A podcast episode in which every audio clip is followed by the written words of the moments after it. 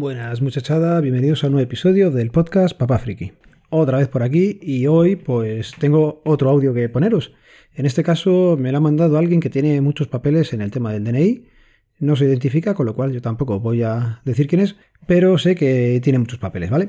Entonces, pues directamente os pongo el audio en el que está contestando a Mazinger Astur, que fue el que me mandó el audio del episodio anterior.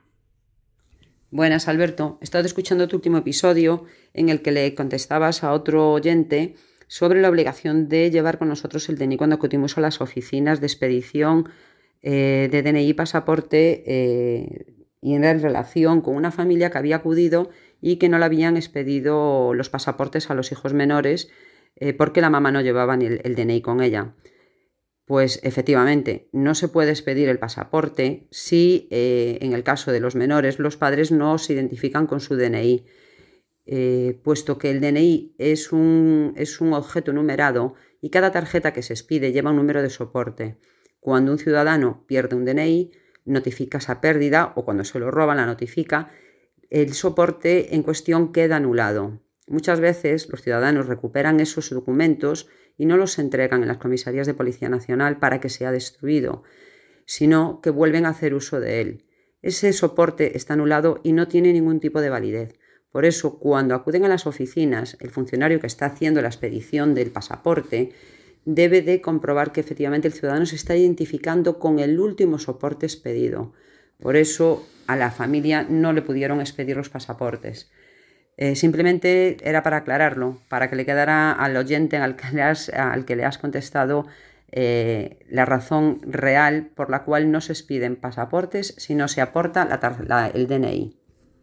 Bueno, pues aquí la compañera tiene toda la razón y yo cuando le contesté a Poli pensé que había quedado claro, pero se ve que no, porque acto seguido de escucharlo ya el episodio me mandó aquí eh, la contestación. Y efectivamente, tienes que comprobar que el último DNI es el que se has pedido. Y esto no creáis que no pasa pocas veces. Mucha gente pierde el DNI o el pasaporte o alguna documentación, pone la denuncia y acto seguido, a los días o lo que sea, recupera el antiguo. También se han expedido el nuevo y, y la lían. Y dejan el nuevo por ahí extraviado y vienen a renovárselo con el antiguo. Ya digo que es una cosa que pasa habitualmente y nada más que darle la razón y completarla un poco más la información que os di en su día. Anécdota del otro día justo, además que es súper curiosa. Se había hecho una persona el DNI aportando una foto del fotomatón que se ve que debía de tener prisa, se quitó las gafas de ver y se las dejó puestas en la cabeza. Además unas gafas que eran bastante notorias. Y el compañero de la oficina donde se había expedido el DNI o no se dio cuenta o tiró para adelante. Total, que ahora había perdido ese DNI y venía a hacer un duplicado a nuestra oficina. No se le pudo hacer. Intentamos eh, hacerle entrar en razón que ese DNI no estaba bien hecho, que esa foto no se la tenían que haber cogido en su momento, y ella, RQR, que esa foto si se la habían cogido, pues que ya estaba bien y que le hiciéramos el duplicado. Total, que se le hizo ver que no estaba bien hecho, nos costó bastante tiempo de estar ahí dando explicaciones, y lo que se hace en estos casos es eh, pedir una identificación a Madrid. El motivo no es por cambio de datos, es por cambio de la foto, diciendo que no se ajusta la normativa, y el problema es que puede ser que se tarde X días en hacer ese trámite. No es en el momento, es como cuando hemos dicho que viene alguien a cambiarse el sexo o a cambiar un dato que estaba erróneo, hay que meter a Madrid de por medio y tardan X tiempo. ¿Qué pasa? En este caso, pues probamos a ver si era posible hablar con ellos directamente. Sonó la flauta, porque esto realmente es así. Muchas veces la administración nos coge el teléfono, pero es que a la propia administración entre administraciones no se cogen el teléfono. Así que bueno, pues en este caso se pudo y se ha hecho en un tiempo bastante, bastante rápido. Así que ya sabéis, cuando aportéis la foto, el problema que puedes tener a lo mejor no es en el momento y tú dices que no pasa nada, que sí, sí, tira para adelante, que no pasa nada. Ya, ya, tira para adelante que no pasa nada hasta que pasa. En este caso, se ha visto en una oficina de expedición dentro de España. Imagínate que ese DNI estás en París o en cualquier otro sitio y te dicen que no está bien. Que no está bien y que puedes tener bastantes problemas. O si se hubiera hecho un pasaporte con esa foto, imagínate el problema que podía tener en Tailandia o en Estados Unidos o en cualquier país un poco más estricto a la hora de cumplir la normativa que lo que se está viendo últimamente.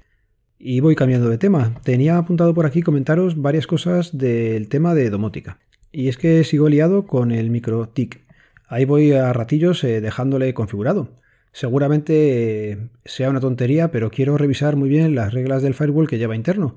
Ahora no va a estar el router de Digi, en este caso, haciendo la protección, vas a estar directamente conectado a Internet y tienes que tener eso en cuenta. Total, que voy viendo manuales, voy viendo eh, vídeos y voy preguntando en algunos foros de Internet. Bueno, foros de Internet no, canales de Telegram, la mayoría. Pero bueno, en un foro de Internet también he visto bastante documentación y bastante bien explicada. Que me disperso. Que como tengo que hacerlo cuando la gente está durmiendo, pues es complicadísimo sacar tiempo. Así que voy poco a poco. Y luego encima quito el router de Digi, pongo el MikroTik y el router de Orbi, que ya le tengo configuradas las IPs prácticamente a falta de 3 o 4. Lo que todavía no he metido en el sistema es el, NAS. Lo quiero dejar para el final porque ahí tengo toda mi documentación importante y no quiero exponerla hasta que no esté todavía todo bien planteado.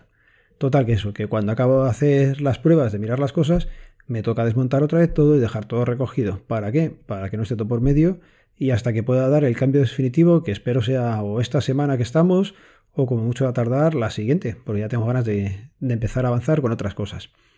Hace unos episodios os comentaba que estaba muy contento porque la lavadora y lavavajillas ya lo tenía integrado con Node-RED y últimamente Node-RED me está haciendo cosas raras. No sé muy bien qué le ocurre, pero por ejemplo eh, hemos puesto una lavadora y no nos ha notificado ni de que la habíamos encendido. O se puso un lavavajillas y no nos notificó directamente el, el fin del lavavajillas. Así que toca revisar o los flujos, a ver si hay algo que está raro o mirar a ver si está dando errores, pero ya digo, el último tiempo que tenemos últimamente, pues no me da para mirar más cosillas. Y lo voy a ir dejando por aquí. Ya sabéis que el podcast pertenece a la red de sospechosos habituales, que podéis encontrarnos en Telegram en t.me barra WinTabletInfo. Y como episodio recomendado de esta semana, tengo que recomendar que se me pasó a hacerlo la semana anterior, el charlando con una pescadera, que grabé con Lourdes y que ya está disponible desde hace una semanita larga. Así que ya sabéis, cuando queráis y tengáis un ratillo, podéis descubrir de mano de Lourdes pues bastantes secretillos y el por qué todas las espinas siempre van a la misma persona en una casa. Ya sabéis cómo termina esto. Un saludo, nos vemos, nos leemos, nos escuchamos. Adiós.